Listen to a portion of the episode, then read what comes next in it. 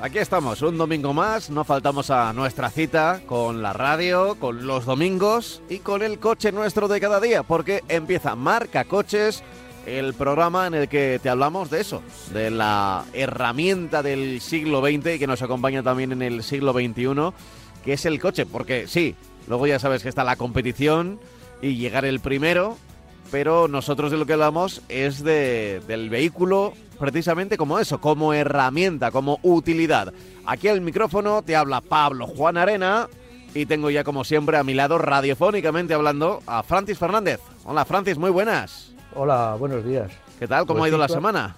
Muy bien, muy bien, la verdad es que bien. Tranquilos, bien, ha llovido, eh, Mm. con lo cual hay que estar contentos. Lo que pasa que nunca, nunca lloverá lo suficiente. Tenemos que tener un. De, de aquí a final de año tiene que estar lloviendo todos los días, pero bueno. Eh, tú has dicho lo del tema de- del coche, que la ayuda, que tenemos para movernos. Eh, esta semana ha sido el día sin coches, luego hablaremos, si da tiempo, hablaremos de, un poco de esto, de, si es posible un día sin coches. Porque sí, a mucha gente se le llena la boca que va el día sin coches. Estoy hablando de, las administraciones y de los políticos, ¿no? Porque bueno, se lleva muy mucho ahora el ponerse la vitola de, de ser anti, anticoche.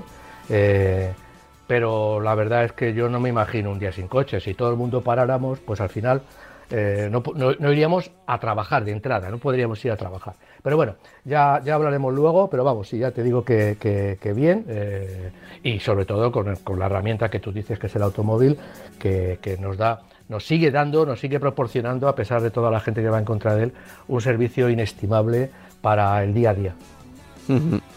Sin duda, eh, y de eso se trata también aquí, eh, que, nosotros hablamos de los coches, pero que vosotros también tengáis vuestro hueco y que tengamos esa comunicación a través de los correos electrónicos que podéis enviarnos a marcacoches@radiomarca.com, marcacoches@radiomarca.com y ahí nos podéis preguntar cualquier cosa, eh, cualquier duda, cualquier pregunta, eh, bueno, incluso comentarnos o añadir algo a, a cualquiera de las reflexiones que nosotros hagamos aquí en directo, que nosotros comentamos nuestro punto de vista, que no deja de ser información, eh, no deja de ser opinión, quiero decir, con, con la información que, que manejamos, que, que, bueno, pues es la que nos da a lo largo de los años eh, la experiencia de haber estado más o menos cerca de, de los coches, de la evolución, y si podemos servir de ayuda, pues estupendo, ¿de acuerdo? Así que ya sabéis que vosotros también podéis hablar con nosotros a través de ese correo electrónico de marcacoches arroba.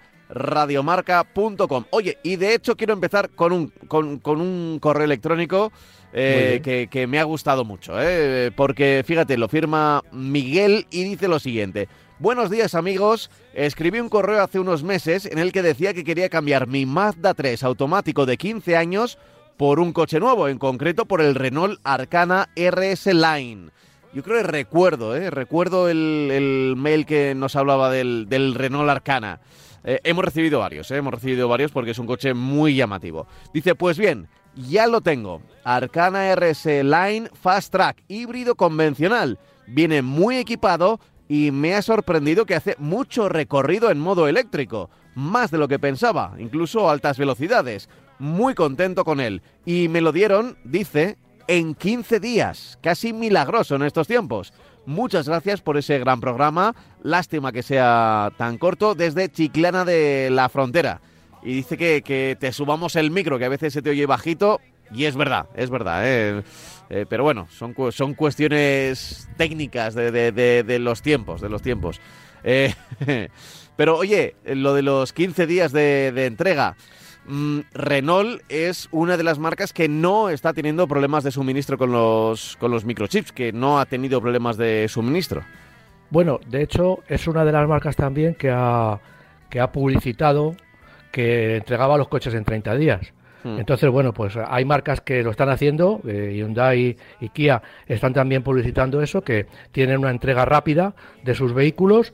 Eh, entonces, bueno, pues hombre, hay, que felicitarnos. De todas maneras, las noticias que, surgen de, por las redes y en, y en prensa, pues dicen que hasta el año 2024 no se va a normalizar. De hecho, hace unos días, no sé si fue, no sé si fue el, miércoles o el jueves, vi un programa en el que en el que están en Europa están a marchas forzadas eh, mm, pensando en montar fábricas de microchip. Incluso en España van a montar una fábrica de microchip y Bosch va a invertir, no sé, la febrera de 11.000 o 12.000 millones de euros para montar una fábrica, no sé dónde, supongo que será en Alemania, una fábrica de microchip. Es decir, ya parece que estamos eh, aprendiendo de los errores pasados, de, la, eh, de estar subordinados tanto a, en este caso al extremo oriente, a Taiwán concretamente es uno de las de los de los gigantes de fabricación de, de microchip y entonces nos hemos dado cuenta que son eh, digamos partes de la industria que son fundamentales que las tengamos controladas. Otra, una cosa es que compremos fuera,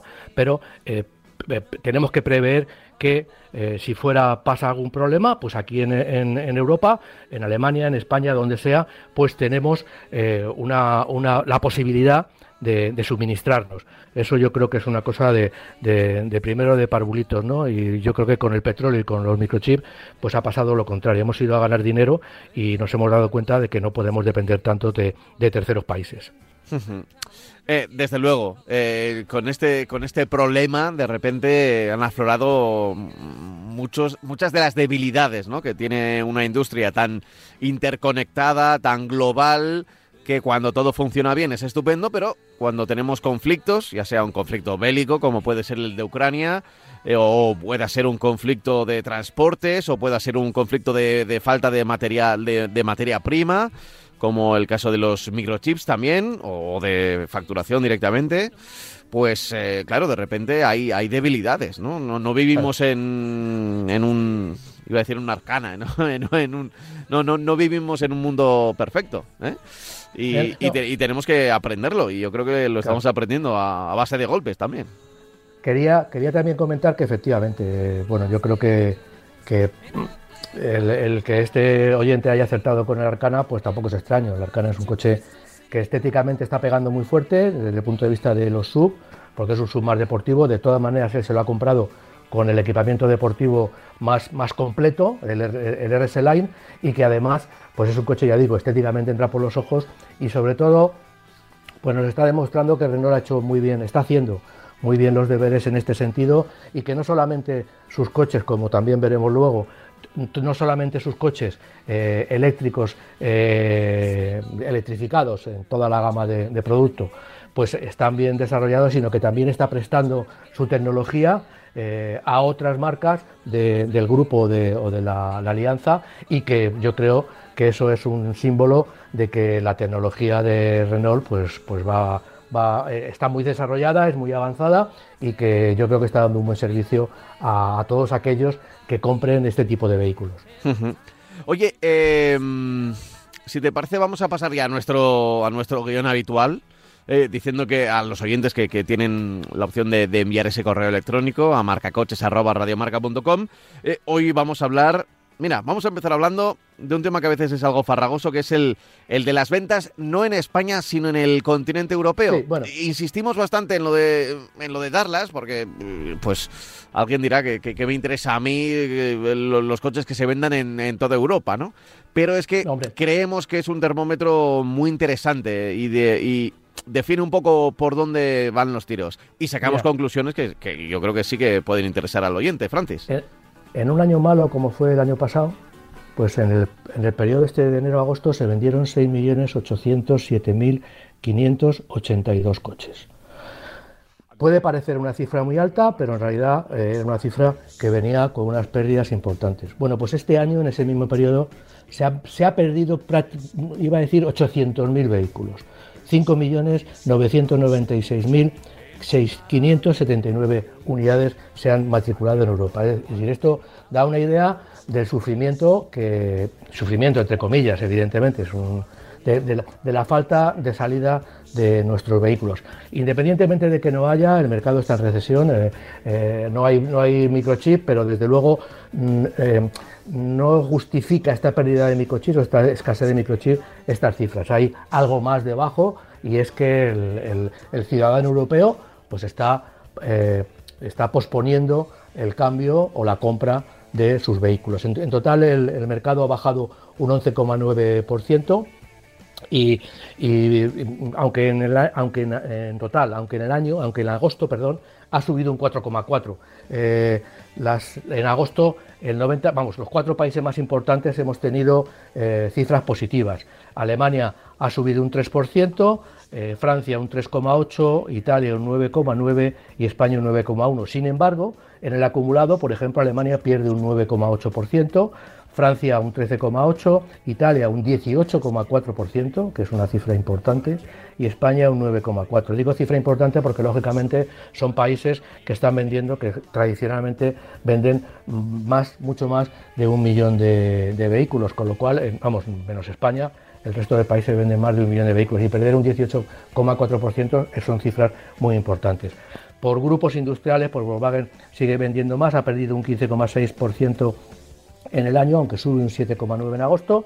Por ejemplo, lo que decía antes, pues frente al 1.778.000 coches de, de 2021, en el periodo de enero a agosto, ha perdido, en este año se han vendido, se han matriculado 1.501.000 unidades, que eso pues es para un fabricante es mucha diferencia. Estelantis es el segundo grupo, ha perdido un 18,8% en el año, aunque en agosto ha subido un 10,6% y está con 1.235.438 coches. Y luego el tercero es Renault, que ha perdido un 7,0, un 7 justo en el, en el año, pierde en agosto, es una, marca, un grupo que tiene cifras negativas en agosto, 7,27 y que ha, matriculado 625. Como vemos, hay mucha diferencia entre los dos grupos industriales más importantes, Volkswagen y Stellantis y Renault, que Renault se queda prácticamente a la mitad del segundo puesto. Bueno, eh, sí, son, cifras farragosas, pero yo lo que quiero que se, con que se queden los oyentes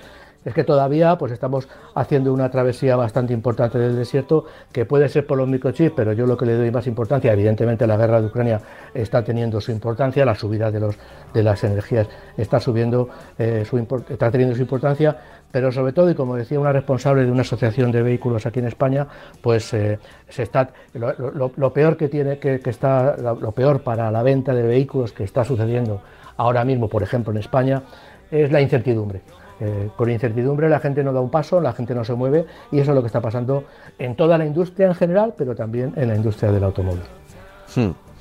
Em, conclusiones eh, que se pueden extrapolar al mercado español de, lo que ves en Europa. Bueno, yo creo que el mercado español es un referente. Eh, sobre todo, piensa que España es un país exportador, sigue siendo un país exportador. se producen muchos más vehículos que los que se venden en nuestro país. Es decir, tiene mercados en todo el mundo, hay marcas que venden a 150 países, marcas de coches que fabrican en nuestro país. Entonces, bueno, pues eh, la extrapolación, pues la extrapolación es que aunque la situación es todavía más grave, porque si Europa no, Europa, el mundo en general, pero vamos a concentrarnos en Europa, si Europa no tira de productos producidos en, en España, pues lógicamente las fábricas van a producir menos y eh, aunque no se vendan coches, pero si, si tenemos una buena producción vamos a mantener puestos de trabajo. Si no producimos, eh, lo suficiente porque en Europa no nos compran, no ya en el resto del mundo, pues entonces podríamos, podríamos tener un, problema de esos ERTES que por lo menos han salvado parte de los puestos de trabajo, pero podrían llegar a ser eh, despidos porque lógicamente el mercado europeo, ya digo, está absorbiendo, yo no sé ahora mismo de, memoria te hablo, pero debemos estar en los 2.200.000, 2.300.000 unidades de producción de vehículos en España. No que se vendan en España, pero sí que se producen en España y como ya digo, van, hay fábricas como Renault que está suministrando producto a 150 países del mundo. ¿no?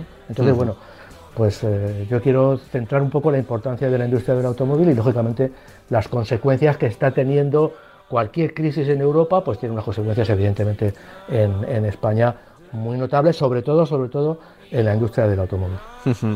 Oye, me, has puesto por aquí, eh, dentro del guion del día de hoy, eh, una frase que me ha resultado llamativa. Las imprudencias se pagan más. Sí, eh, ya ha entrado en vigor una ley que endurece las, penas, endurece los castigos por imprudencias al volante. Es decir, hasta ahora los jueces pues eh, eximían, no eximían, pero sí eh, se quedaba casi siempre en un problema económico. La aseguradora pagaba a las víctimas y el conductor, que había cometido una imprudencia, pues eh, iba a decir salía de rositas. Bueno, los jueces pues no tenían herramientas para castigarle de una manera más drástica y más contundente. Eh, bueno, en este caso todo esto surge por el accidente que hubo que se murieron una serie de ciclistas en, Cataluña, pues eh, a, partir de ahí eh, pues ha, producido un gran revuelo mediático y lógicamente bueno pues ha aprobado esa ley. Esa ley lo que hace es que si hay un accidente por una imprudencia con víctimas, sobre todo están pensando en los ciclistas, pues que el castigo sea incluso penas de cárcel, o sea que se, ha plasmado en una reforma del Código Penal. Eh, bueno, pues lo único que, hay que comentar en esto es que hay que tener mucho cuidado, no hay que cometer imprudencias, sobre todo con los más débiles, y que si hasta ahora una imprudencia de ir, de que nos pillaban a 250 kilómetros por hora, pues era una cosa penal, pues eh, ahora mismo el tener un accidente y que se, se demuestre que ha habido una imprudencia y que se haya víctimas mortales o heridos, pues lógicamente podemos encontrarnos con un problema eh, muy serio que es incluso entrar en la cárcel. Lo que ha hecho esta ley es eh, dar, ya digo, eh, herramientas a los jueces para que en vez de ser imprudencias leves, que sean imprudencias graves. también tengo que comentar al hilo de esto que bueno, que, según las estadísticas, según las, encuestas, vamos, las estadísticas, los, los resultados, con la reducción de la velocidad a 30 kilómetros por hora en las ciudades se ha conseguido en esas vías en esas vías eh, eh, de un solo sentido, estrechitas, no en las vías de, gran volumen de, tráfico, sino en las vías de las ciudades, que eran calles estrechas, se ha reducido la, velocidad a 30 kilómetros por hora, ha habido un 21% menos de eh, accidentes. Eh, en Barcelona. ¿eh? o sea, directamente un 21%, un 21, menos. Eso lo ha dicho el, ministro de el ministro de, Interior. y, y, no, vamos, que lo ha dicho, digo que es una estadística que ha hecho pública el gobierno, que no lo dudo, por supuesto. Entonces, y, también concretamente en Barcelona, pues a, tenor de, esta, de estos límites de velocidad, pues ya están empezando, que lo harán en todas las ciudades, y yo no sé Madrid cómo ha tardado tanto, cómo está tardando tanto, me están poniendo radares en las calles a 30 kilómetros por hora, sobre todo a la llegada, a la entrada, a la llegada de los de, colegios, de, centros de, en los que van a poner radares fijos eh, establecidos a 30 kilómetros por hora.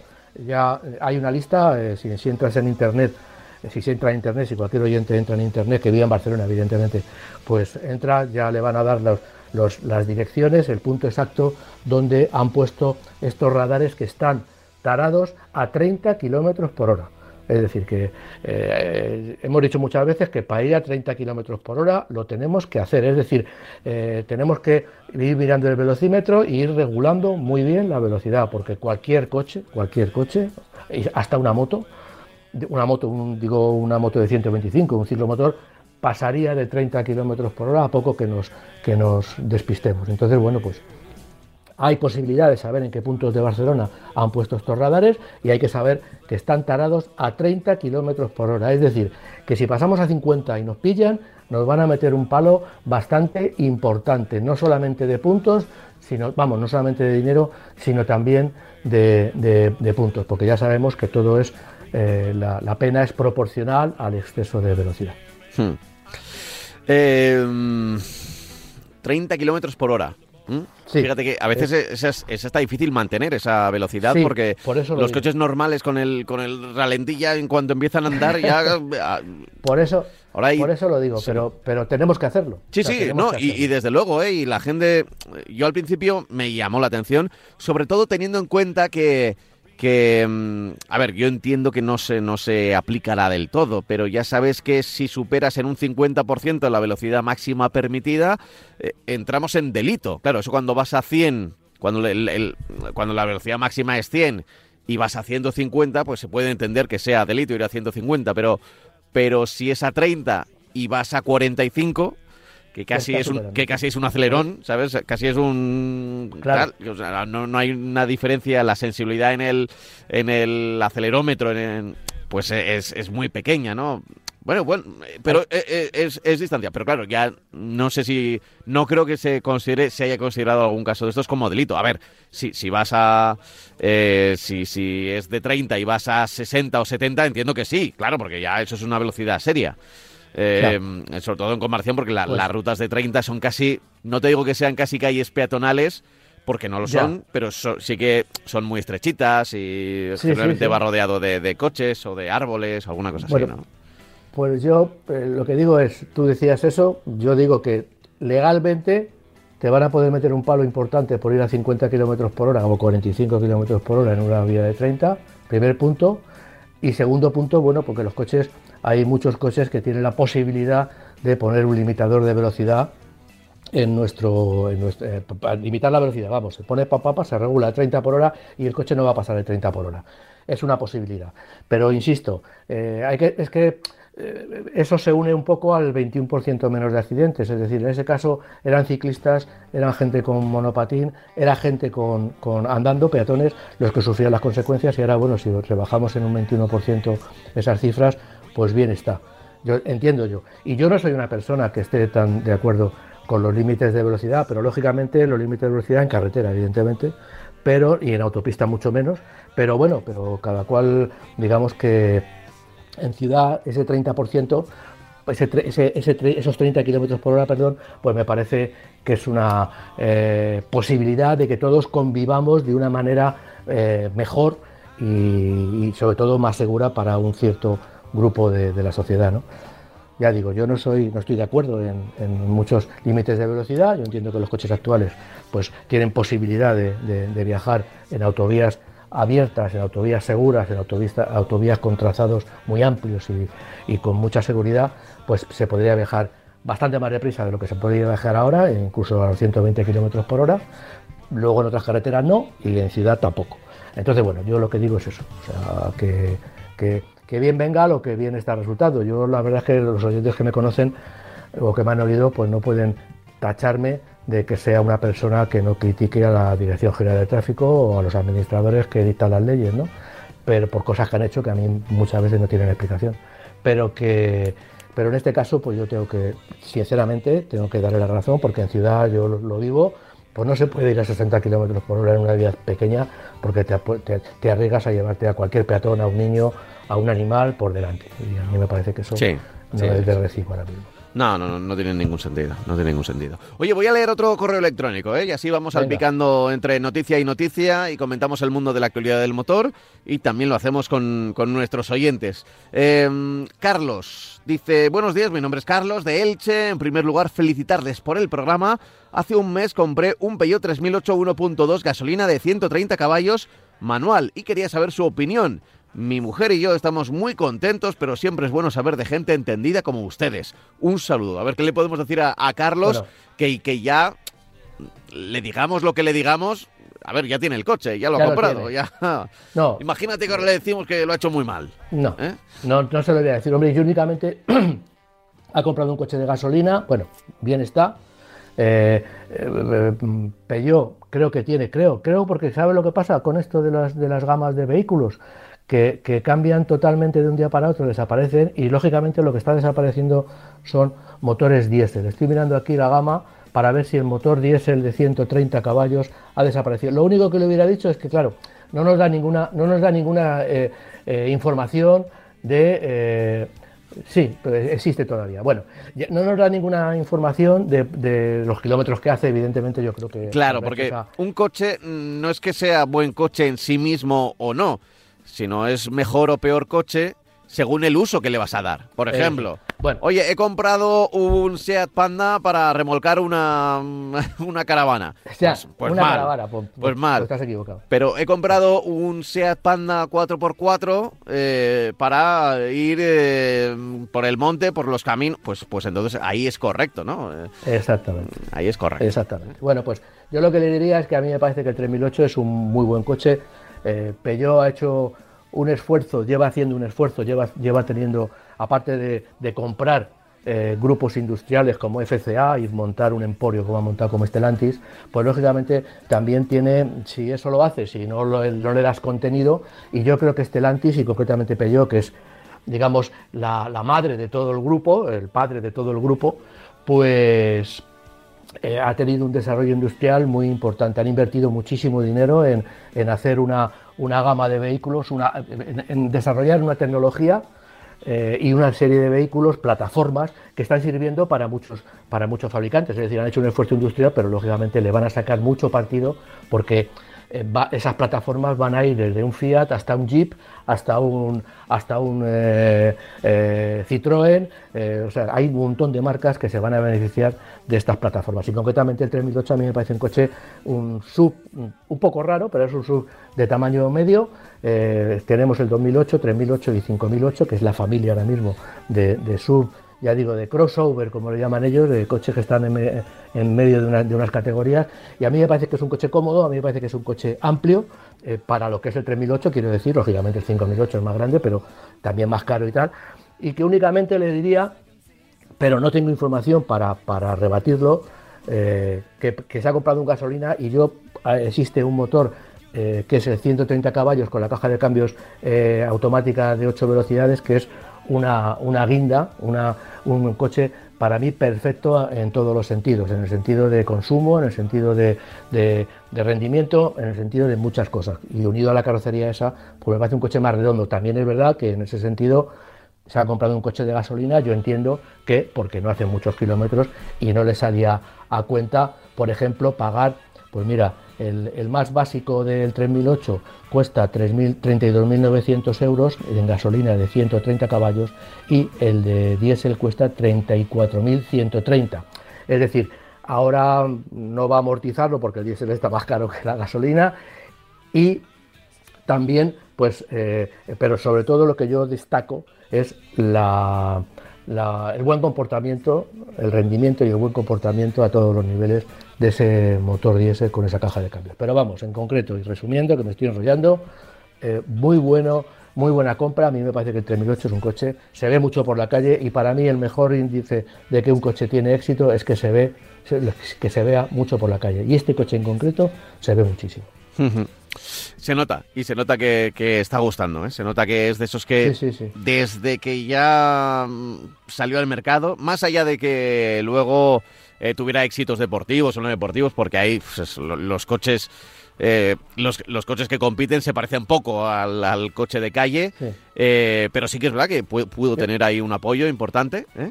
Em, por parte de la marca y de esa nomenclatura, pero está gustando. O sea, la gente lo compra y está funcionando y la gente lo ve en la calle y está gustando porque, porque llama la atención por, diseño.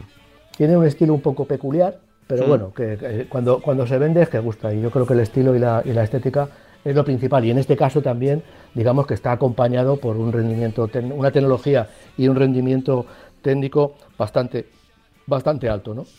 Oye, eh, Francis, esta semana nuestros amigos de Mitsubishi han hecho una presentación eh, de, a ver, de, la que es sin duda la joya de su corona, ¿no? Que es el ASX. Sí, lo que pasa es que tiene trampa. Anda. lo voy a decir. A mí Mitsubishi me ha gustado muchísimo, me gusta mucho el estilo de Mitsubishi, me ¿Eh? gusta toda la gama de Mitsubishi, me gustaba el anterior ASX y, y ojo, me gustaba, o sea, me gustaba porque no está, con esto no quiero decir que este que este hay no me gusta, no me guste, porque además eh, me gusta el Renault, pues me gusta este.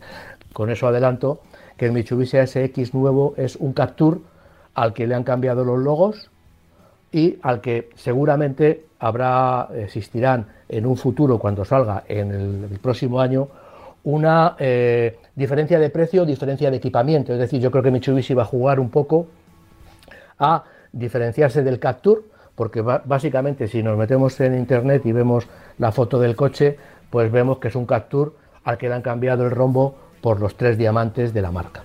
Mm. Entonces, bueno, pues eh, eh, el ASX, eh, no, con esto no estoy diciendo nada malo, estoy diciendo que para mí, para mí, Mitsubishi tiene un estilo muy, muy definido, eh, o tenía un estilo muy definido en todos sus productos, con una excelente combinación de, zonas de carrocería muy brillante, con, cromados, con negros.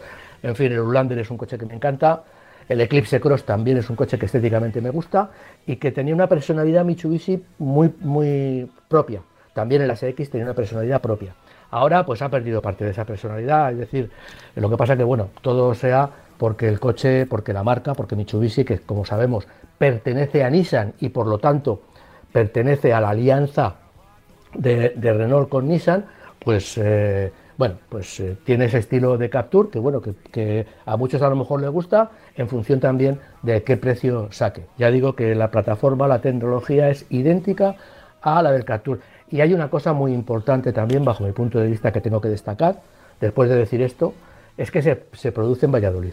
Es decir, es un Mitsubishi que se está eh, fabricando en, España, con lo cual no deja de ser también muy importante para la economía de, la región de, Valladolid y Palencia y también para la economía de España. Entonces, bueno, a mí me parece, ya he dicho esto, que a uno les parecerá bien y a otros les parecerá mal. A la gente que quiera estilo Mitsubishi de toda la vida, pues no le parecerá muy bien. A la gente que, que, le guste el coche, el Capture, pues le va a gustar este. Y el Capture, por cierto, es un coche que se está vendiendo muchísimo. Bueno, es un coche que mide 4,23 metros de longitud, tiene un maletero con una capacidad máxima de 400 litros. Como tiene versiones electrificadas, según la versión electrificada que, cojamos, ese maletero va a eh, ir reduciendo su capacidad. Eh, ya he dicho que se produce en Valladolid, muy importante. Eh, no se sabe todavía el precio, evidentemente, un coche que se va a vender el año que viene no se sabe el precio. Lo único que puedo decir es que el Capture tope, tope, tope de gama, que es el PHEV, eh, con, el máximo equipamiento y sin descuentos cuesta 34.515 euros. Bueno, tiene un descuento de 1.800 euros de la marca, pero, pero ya digo que no tiene descuentos por electrificación y por, todo este tema. se van a vender hasta cuatro versiones eh, en concreto por tecnología. Tiene un gasolina básico con un motor de un litro y tres cilindros con 90 caballos, siempre con cambio manual. Después tiene dos versiones con hibridación ligera, que tiene, es un motor de 1300, tiene 140 caballos para la, para la versión con cambio manual y 158, 160 prácticamente con el cambio automático.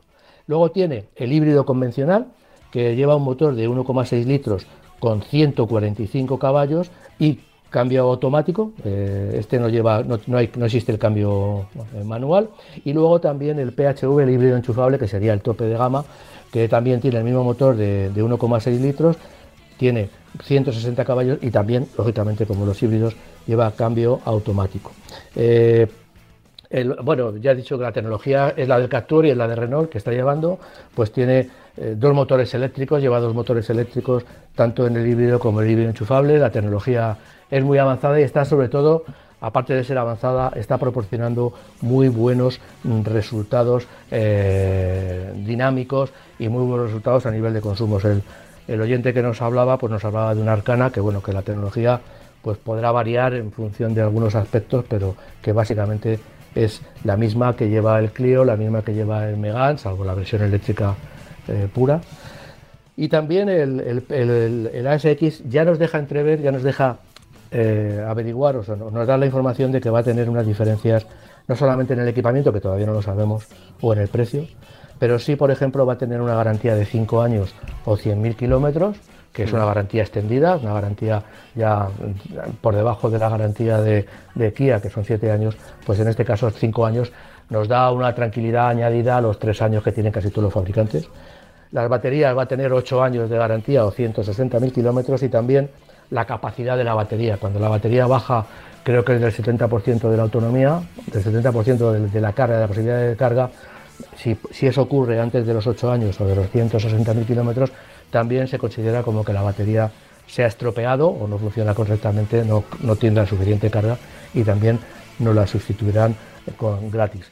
Bueno, a mí me parece, ya digo, que es un coche que importante para, para, el, para la industria española, importante para Mitsubishi, evidentemente, porque no es lo mismo fabricar un coche en Japón y traerlo a España que fabricarlo en Valladolid y venderlo en Madrid, por ejemplo, o en Barcelona o en, Sevilla. Y ya digo que, bueno, que, que, no trato de. O sea, no digo nada que sea perjudicial para el coche porque se parezca al Captur, pero sí lo digo para que la gente lo sepa que es un Captur prácticamente al que le han puesto las, lleva el triángulo, los tres diamantes delante y detrás lleva unas letras que casi, casi no le caben en el portón trasero porque pone Mitsubishi y casi no le caben en el portón trasero. Pero bueno, salvo esto, que ya te digo que no es un defecto, para mí es una, una cualidad, una, una, una cualidad. pues eh, bueno, pues me parece un coche que puede tener bastante salida en, en, nuestro país y sobre todo en el mercado europeo donde también se va, se va a exportar. Bueno, eh, desde luego eh, sí que es una de las joyas en cuanto a ventas de, la marca Mitsubishi, más allá de ese cambio de personalidad que bien nos has contado.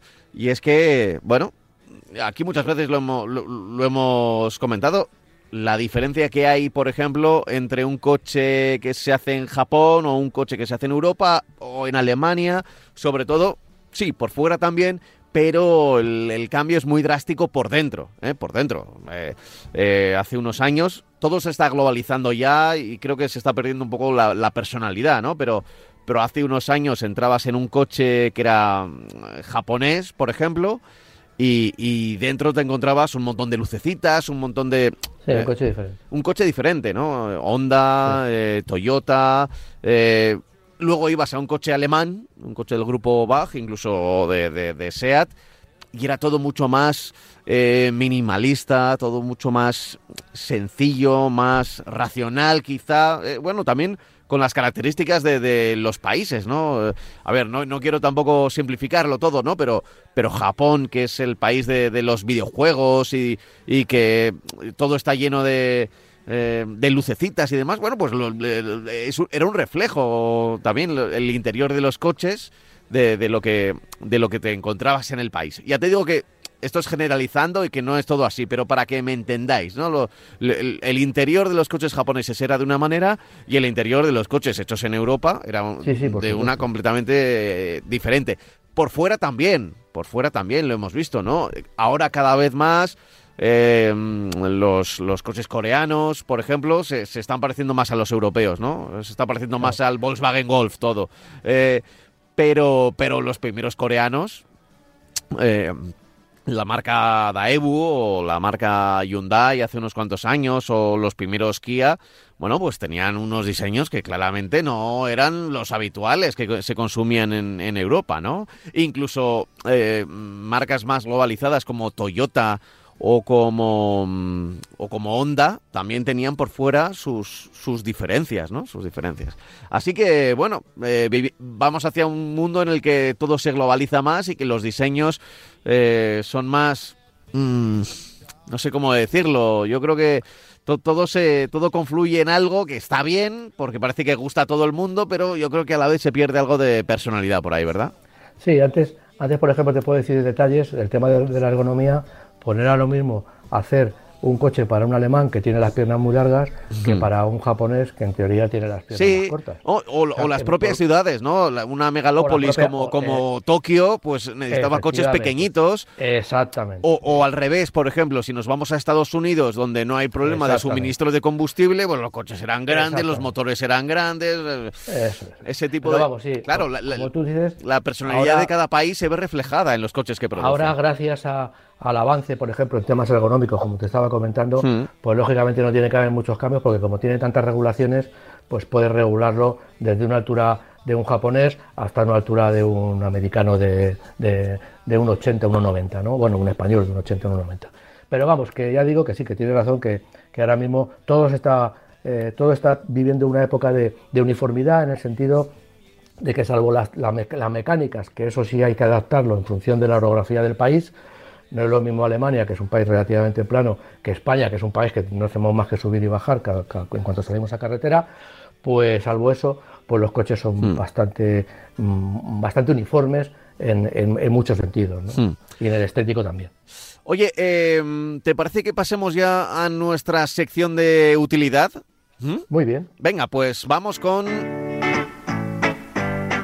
nuestro tiempo de Oscaro. Ya sabes que si necesitas una pieza para tu coche, Oscaro te propone una gran gama de piezas nuevas y originales con uno de los catálogos más grandes del continente. Oscaro tiene que ser la referencia para tu coche. Disfruta esta semana además de 5 euros de descuento con el código marca 11. ¿eh? Con el código marca 11. Todo en oscaro.es. Y hoy, hoy vamos a recordar en esta sección siempre de, de utilidad que nos puede venir bien. ¿eh? Puede que ojalá no lo tengamos que realizar nunca, pero nos puede venir bien por ejemplo, recordar cómo se cambia una rueda. ¿eh? Francis, que, puede que sea algo que no hayamos hecho nunca en nuestra vida. Nos sacamos el carné hace mil años y que ojalá no tengamos que hacer nunca porque no tengamos pinchazos en carretera. Pero a veces pasa y cuando pasa, por pues lo menos hay que tener eh, algunas ideas muy claras, ¿no? Bueno, vamos a ver. Lo, primero. Que no lo cambiemos nosotros. Claro, cuando notamos que tenemos un pinchazo, pues lo que tenemos que hacer es no andar demasiado, no avanzar demasiado. En cuanto avanzamos con una rueda pinchada, lo que hacemos es cargarnos el interior y ya el neumático lo vamos a tener que tirar. Eh, pero claro, tampoco nos podemos parar en ningún sitio. Es decir, lo, que debe primar es la seguridad por encima de otras cosas. Entonces, una vez que estemos parados en un sitio seguro, eh, aparte de los chalecos que tenemos que sacar, pues y que y también que lleguemos rueda de repuesto, que puede ser que nuestro coche no llegue rueda de repuesto. Igual alguno piensa, oye, he pinchado, venga, voy a abrir el maletero a ver dónde están las ruedas y de repente se da cuenta que, que, no hay. Eso hay que saberlo para no tener que sacar el equipaje y luego darnos cuenta de que no hay rueda de repuesto. Entonces, bueno, pues lo suyo es, primero ya digo, seguridad, situar el coche en un sitio que no, que no, que no entorpezca y que no podamos tener un accidente. Hay muchos accidentes con coches de mantenimiento, con furgonetas de mantenimiento en las autopistas, con coches que han aparcado en, el arcén y viene otro coche y se lo lleva puestos y produce víctimas. Vamos a tener sobre todo cuidado con ese sentido, ¿no? Sacamos a todas las personas que estén en el coche, las debemos de sacar del coche y que se, aparten del vehículo todo lo que puedan, ¿no? A partir de ahí, pues tenemos que sacar todo, el gato, tenemos que sacar la llave de ruedas, tenemos que sacar la rueda de repuesto, evidentemente. Y lo primero que tenemos que hacer es, primero, si podemos, calzar el coche, freno de mano y calzar el coche lo mejor posible para que no se mueva en ningún sentido. Evidentemente, tenemos que buscar un lugar plano. Si ponemos uno de los gatos del coche, que son bastante precarios en, general, y levantamos el coche y hay una cuesta, lo más normal es que el coche se nos pueda desplazar, aunque tengamos el freno de mano eh, puesto. Es peligroso que el coche se pueda desplazar. Entonces, ¿qué es lo que hacemos? Lo que hacemos es una vez que, tenemos el coche nivelado, subimos, ponemos, aflojamos primero las, ruedas un poquito, las aflojamos, no las aflojamos del todo, sino que las aflojamos para que luego podamos incluso sacarlas con la mano. Subimos el coche con el gato, sacamos la rueda, intercambiamos la rueda, aproximamos las tuercas un poquito con la llave, bajamos el gato y eh, eh, ya mm, apretamos las ruedas eh, con, el, con, la llave de ruedas hasta el final. Eso cuando el coche está ya, cuando el coche está ya en el suelo la maniobra de aflojar las ruedas y la maniobra de apretar totalmente las ruedas hay que hacerla con el coche en el suelo. Eh, vale, ya lo hemos hecho, ya lo hemos hecho, ya hemos cambiado la rueda y tal. Bueno, pues ahora lo que, lo que yo quiero decir es, si tenemos una, un servicio de asistencia en carretera, eh, utilicémoslo. Eh, nos van a cambiar la rueda con mucha más seguridad, sobre todo si hemos pinchado y no tenemos rueda de repuesto, nos van a ayudar a solucionar el problema bien con el líquido que tenemos en el coche, que no funciona eh, al 100%, es, decir, eh, un pinchazo de, un neumático no se va a poder reparar al 100% con el, instrumental que nos dan la, marca, que es, por supuesto, el gato, eh, perdón, por supuesto, un compresor y un líquido para echarle por dentro de la rueda a través de la, para que selle todo el interior. Eso lo vamos a poder hacer si es un clavo. Si no es un clavo o un tornillo, eh, si tenemos una raja, el neumático va a haber que tirarlo y entonces nos encontramos con que no tenemos eh, posibilidades de seguir el viaje. ¿Qué hay que hacer? Pues aprovechar ese servicio de asistencia que tenemos tan estupendo, que llamamos por teléfono y la verdad es que en poco tiempo, poco tiempo, eh, depende de dónde nos pille, pero poco tiempo porque todas las marcas tienen buenos servicios, aparte que hay servicios de asistencia que cubren un amplio espectro de, marcas pues, y de seguros, de compañías y de, seguros, y de compañías de seguros. de seguros, de compañías de seguros, perdón. Pues, pues nos van a venir, o nos van a cambiar la rueda, o nos van a atender, o nos van a asistir, o van a llamar a una grúa para que se lleve el coche, porque habrá alguna vez que pinchemos y si no llevamos rueda de repuesto, no vamos a poder seguir el viaje. Ya, ya. Eh, que, nos pille en el mejor sitio posible, cerca de, un núcleo urbano, cerca, porque si es en una carretera, en una autovía perdida en mitad de la nada y sobre todo si es de noche, pues claro, nos podemos encontrar con más dificultades. Eh, como bien ha dicho Francis, la lógica, es decir, eh, eh, parar el coche cuanto antes y no circular demasiado, buscar un buen sitio para dejarlo con buena visibilidad y la visibilidad si es nocturna, pues tiene que estar acompañado por, por la luz, por, por, los warnings, por... Y, y una recomendación que yo doy es muy importante, salvo la persona que vaya a hacer la operación de cambiar la rueda, pues si llevamos a toda la familia, por favor, que salgan, del, si pueden, que salgan del coche en una autovía, que salten el guardarraíl, que no hay ningún problema, que, y, se pongan en los taludes separados lo más posible y eh, hacia atrás, es decir, si el vehículo, le tenemos que dejar el vehículo a nuestra derecha. Es importante que nosotros estemos, porque si pasa algún accidente, el coche va a ir hacia, hacia adelante y no hacia atrás, que es donde estamos nosotros. Entonces, es muy importante, ya digo, eh, tener la precaución de que toda la gente que está en, el, coche salga del coche y se aparte lo más posible del vehículo. Pues yo creo que con estas indicaciones para mm, que son que son pura lógica, ¿eh? que a veces eh, hmm. alguien lo estará escuchando y dirá, Oye, ¿qué, nos están contando estos dos? Bueno, pues claro, luego ocurre y no sabes muy bien muy bien qué hacer, así que bueno, pues ya lo tenemos fresquito. Te cuento una anécdota. Mm. Yo he pinchado, pinché delante de mi casa. Lógicamente cojo, yo llevo de rueda de repuesto, vamos, me encontré el neumático sin aire, subo el gato y tal. No podía, no podía despegar la rueda del buje. Se había quedado pegada a la llanta. Tuve que llamar a la asistencia porque dándole golpes, claro, yo el gato que tengo es un gato de estos de, tijera, que son gatos que no sujetan el coche. En cuanto le pegas un golpe a la rueda, que yo eh, amenaza con caerse del coche del gato. Mm. Tuvo que venir una asistencia, tuvo que venir con un gato ya de taller, que lo sube si está el coche muy sujeto, y cambiarme la rueda a base de, despegarla a base de darle con la rueda de repuesto. Bueno, pues esas cosas, esos problemas, o una tuerca que no afloja, sí. nos podemos encontrar porque no o, o, el antirrobo. ¿Dónde está el antirrobo? ¿Dónde, dónde tengo yo la...? Pues, ¿Eh? Eso ya no nos lo arregla el de, la asistencia, ¿eh? Eso ya tenemos, podemos tener un problema gordo. Sí, sí, sí, sí.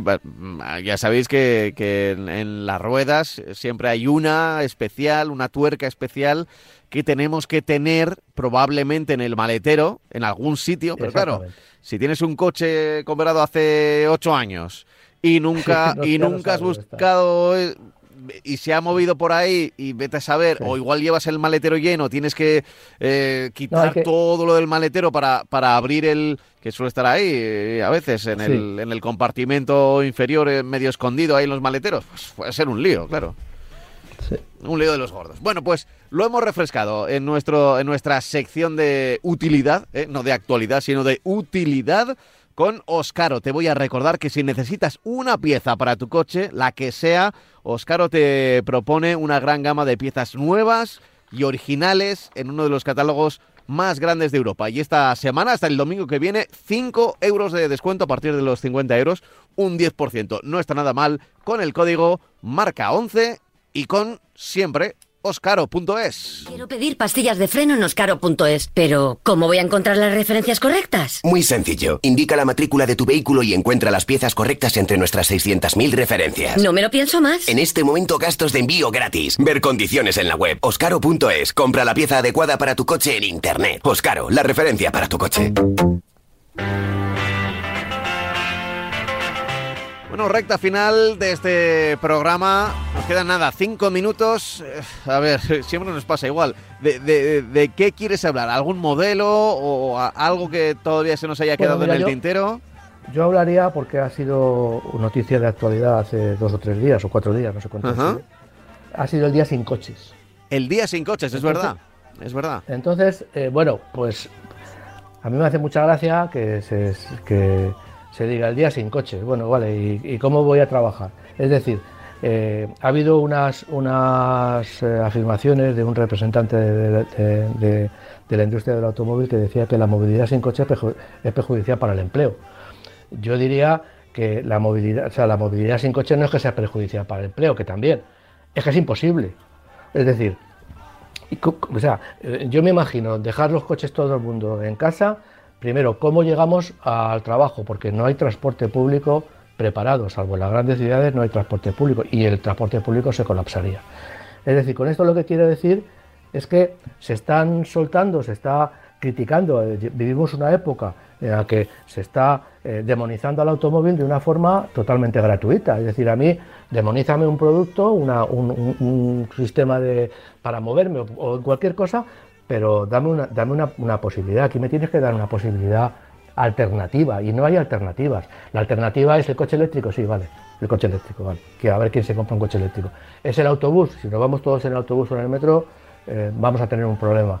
Y además, ¿Cómo, ¿Cómo nos movemos fuera de las grandes ciudades que no hay sistema de transporte? Si no hay sistema de transporte. O sea, a Extremadura, si no ha habido ni tren a Extremadura, ¿cómo te vas a Extremadura si no había ni tren? Y ahora el tren que hay no funciona si no es con el automóvil. Tú fíjate hasta dónde me estoy yendo. Me estoy yendo a que una región tan importante como Extremadura no tenía posibilidades de moverse eh, en, ferrocarril y se tenía que mover en automóvil. Tú le quitas el automóvil y, cómo se mueven, cómo se mueven en los pueblos. Es decir, yo creo que hay una, una mm, eh, intención que mm, está de moda el, ir contra el automóvil, ahora con el tema de la contaminación, pues ahora hay coche eléctrico, los coches diésel y gasolina contaminan y tal. Sí, sí, ya lo sabemos, pero yo creo que hay que, eh, digamos, regular. Lo, hemos dicho muchas veces, sí. Ahí está el coche eléctrico, sí, está ahí, está presente. Ahora mismo, si eh, pudiéramos ser magos y con un chasquido de dedos eh, pudiéramos convertir todos los coches de gasolina y de diésel en eléctricos, eh, el, sistema, el sistema colapsaría. Es decir, no, no es posible dar abasto tanta cantidad de energía, porque al final estamos hablando de energía y lo que consume gasolina y diésel, toda esa energía que se necesita para mover todos esos coches, eh, no, se, no se puede dar con la electricidad, no se puede dar ahora mismo con la electricidad. Pero, este, pero de esto que estoy hablando no es la elección entre coches de gasolina, diésel o coches con motores térmicos o coches eléctricos. No, es el automóvil en sí. Es decir, eh, cuando se habla del día sin coches, es que no circula ningún coche. Es decir, no circula ningún coche. Imagínate, lo que están atacando es que un coche grande, que ocupa mucho volumen, vaya con una persona o con dos personas y, ocupe el espacio que ocupa. El ejemplo ese del autobús, que saca 60 personas en un autobús, las baja, las subes en 60 coches y claro, abulta un montón. Estoy de acuerdo, pero estamos, yo hablo de eso de las ciudades, pero fuera de las ciudades se está eh, atacando al automóvil eléctrico incluso, aunque no sea útil de momento, y se está atacando el automóvil y es la única posibilidad que tienen muchos ciudadanos hmm. de desplazarse y hacer su vida. El, otro día también leía un, hilo en una red social, en Twitter, eh, sobre... Eh, parecía indignada, ¿no? La persona. Eh, con, el mayor descuento que tenemos ahora mismo en, en, autobuses, en, en, la red ferroviaria. Parece mentira que la gente siga siendo tan egoísta de utilizar el coche. Bueno, es que eh, a ver, no es ser egoísta. Eh, yo siempre que puedo viajo en, en, bus, en metro, que es uno de los servicios que nos ofrece Madrid. Pero, pero ¿qué ocurre? Que es que a veces tienes que hacer un, viaje de... Yo me pongo en la piel de, dejar a tus hijos, ir al trabajo, volver al trabajo, recoger a los hijos que van a, a extraescolares, lo que sea, y volver. Claro, es que eso no te lo hace un autobús de línea. O si lo haces a través del autobús de línea, eh, pues tienes que estar tres horas de, tu vida ahí. En fin, es el tiempo, es. el tiempo al final lo que estamos perdiendo. Y es el tiempo, Francis, el que no tenemos. Y nos queda el, y nos queda el justo para decir que la semana que viene estaremos de nuevo por aquí. Y si te parece, podemos abrir con este tema y pedir opiniones esta semana a nuestros oyentes, que nos escriban, a ver qué creen ¿eh? sobre este tema del uso o no uso de, coches, si es egoísta utilizar el coche, que oye, que la gente nos dé su opinión. Lo podéis escribir a marcacoches@radiomarca.com y la semana que viene hablamos un poco del asunto y empezamos por ahí. ¿Te parece, Francis? Muy bien. Pues hasta la semana que viene. Oye, recordar eh, que tenéis eh, a Francis en redes sociales, arroba minfofrancis, ¿vale? Arroba minfofrancis. en Twitter. ¿Eh? Y ahí le podéis localizar también. Un abrazo bien fuerte, hasta la semana que viene. Igualmente, un placer. Chao, chao.